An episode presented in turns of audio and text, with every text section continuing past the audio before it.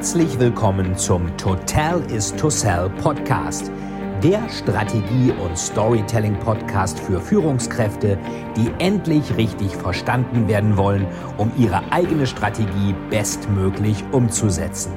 Hier dreht sich alles rund um Ihre eigene Story und Strategie für Ihr persönliches Happy End.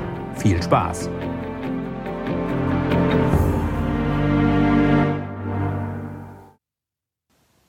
Einen schönen guten Abend. Hier ist Veit Etzold mit Storytelling TV. Und heute geht es um eine Band, die immer so angekündigt wird: You wanted the best, you got the best, the hottest band in the world. Kiss. War vor kurzem sogar ein Artikel in der Financial Times in der Wochenendausgabe über Kiss oder vielleicht war es auch die Wochenausgabe, das war von, nee, von Mittwoch war es. Kiss kennt wahrscheinlich jeder, die sind seit über 30 Jahren im Geschäft. Das sind die mit dieser eigenartigen Schminke mit Paul äh, Gene Simmons, nicht Paul Simon, sondern Gene Simmons, der immer seine Zunge rausstreckt, mit Blut und Feuer spuckt. Und äh, Paul Stanley ähm, mit diesen Verkleidungen, mit diesen Plateaustiefeln und ähnlichem. Und einige finden das ja relativ albern. Jetzt ist gerade die letzte Tour von Kiss, wenn es wirklich die letzte ist. Vielleicht kommt auch noch eine, weil das bringt ja auch immer Geld. Äh, die End of the ähm, Road Tour heißt das. Und KISS ist ja interessant, man sagt ja auch in der Präsentationstechnik immer, keep it simple, stupid, KISS. Und ähm, das machen KISS eigentlich auch. Die haben sehr eingängige Songs gemacht und die haben sich ganz einzigartig positioniert mit dieser Schminke, mit diesen Kostümen, mit diesen Instrumenten, die anders aussahen und auch mit diesen Plateaustiefeln. Das war etwas, was es so in der Form äh, so ein bisschen damals schon bei Alice Cooper gab, aber was dann auch viele nachgemacht haben. Die Black Metal Bands haben diese Corpse Paint, diese weiße Schminke nachgemacht. Marilyn Manson hat das ganz stark gemacht. Ähm, teilweise Rammstein äh, macht das auch, aber Kiss, das waren somit die ersten, die zusammen mit Alice Cooper diese Schminke eingeführt haben. jetzt kann man sagen, das ist ja alles nur Geldmacherei. Ja, das ist es natürlich auch. Es gibt wohl kaum eine Band, die so viel Merchandising-Produkte hat wie Kiss. Da gibt es Comics, da gibt es Actionfiguren. Das sieht ja auch alles so ein bisschen superheldenartig aus. Nur wenn Sie sich das mal anschauen, was der Aufwand ist. Ich meine, die Herren sind auch bald so an die 70.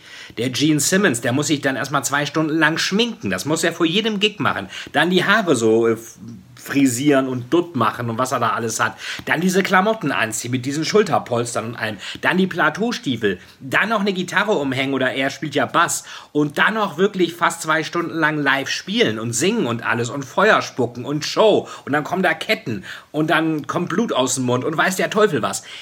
Das ist natürlich auch wirklich harte Arbeit. Der sagt auch, ähm, er mag gerne Bono Vox und, und äh, Bruce Springsteen, aber die haben eine Schlabber-Jeans an und ein T-Shirt.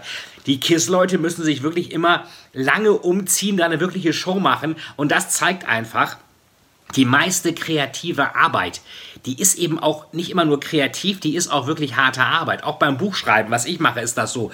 Ähm, da muss man erstmal einen ersten Entwurf machen, zweiten Entwurf, dritten Entwurf. Da muss das irgendwann sitzt das dann mal, dass es richtig gut ist, dass man es auf den Leser loslassen kann.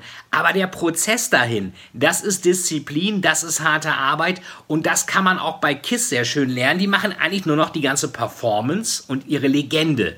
Die, die reiten die so runter. Sie haben ja, glaube ich, seit Jahren kein neues Album rausgegeben. Das war auch jetzt vor kurzem beim Metallica-Konzert in Berlin so im Olympiastadion. Da hat keiner auf die Songs von der neuen CD oder Album oder wie auch immer Hardwired to Self-Destruct gewartet. Die wollten alle Enter Sandman hören und Battery und vielleicht auch nochmal Nothing Else Matters und Creeping Death und wie die Songs alle heißen aus den alten Thrash-Metal-Tagen von der Ride the Lightning und der Master of Puppets zum Beispiel oder auch vom Black Album. Und das sehen wir halt auch bei Kiss. Gute Kunst ist immer harte Arbeit.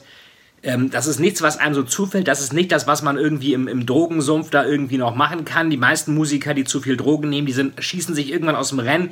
Gene Simmons sagt ja so schön, äh, seine Droge war, er hat viel Sex mit vielen Frauen gehabt, angeblich mit 5000 Frauen, das ist schon eine ordentliche Zahl. Und vielleicht mal ab und zu Alkohol und ansonsten war eben Action seine Droge.